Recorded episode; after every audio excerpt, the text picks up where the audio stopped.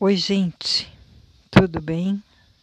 Hoje é dia 30 de março, são sete para sete da noite e eu queria compartilhar com vocês alguns pensamentos que me ocorreram no dia de ontem.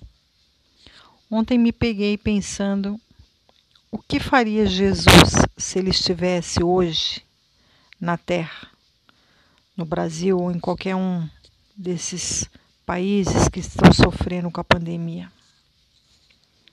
Será que ele ficaria escondido dentro de casa, esperando o vírus passar? Ou ele estaria justamente aonde o foco do problema está? Será que ele enfrentaria essa situação com medo? Ou ele teria absoluta convicção e fé de que contra o vírus a fé seria o melhor remédio. Fé nesse Deus Todo-Poderoso que criou os céus e a terra.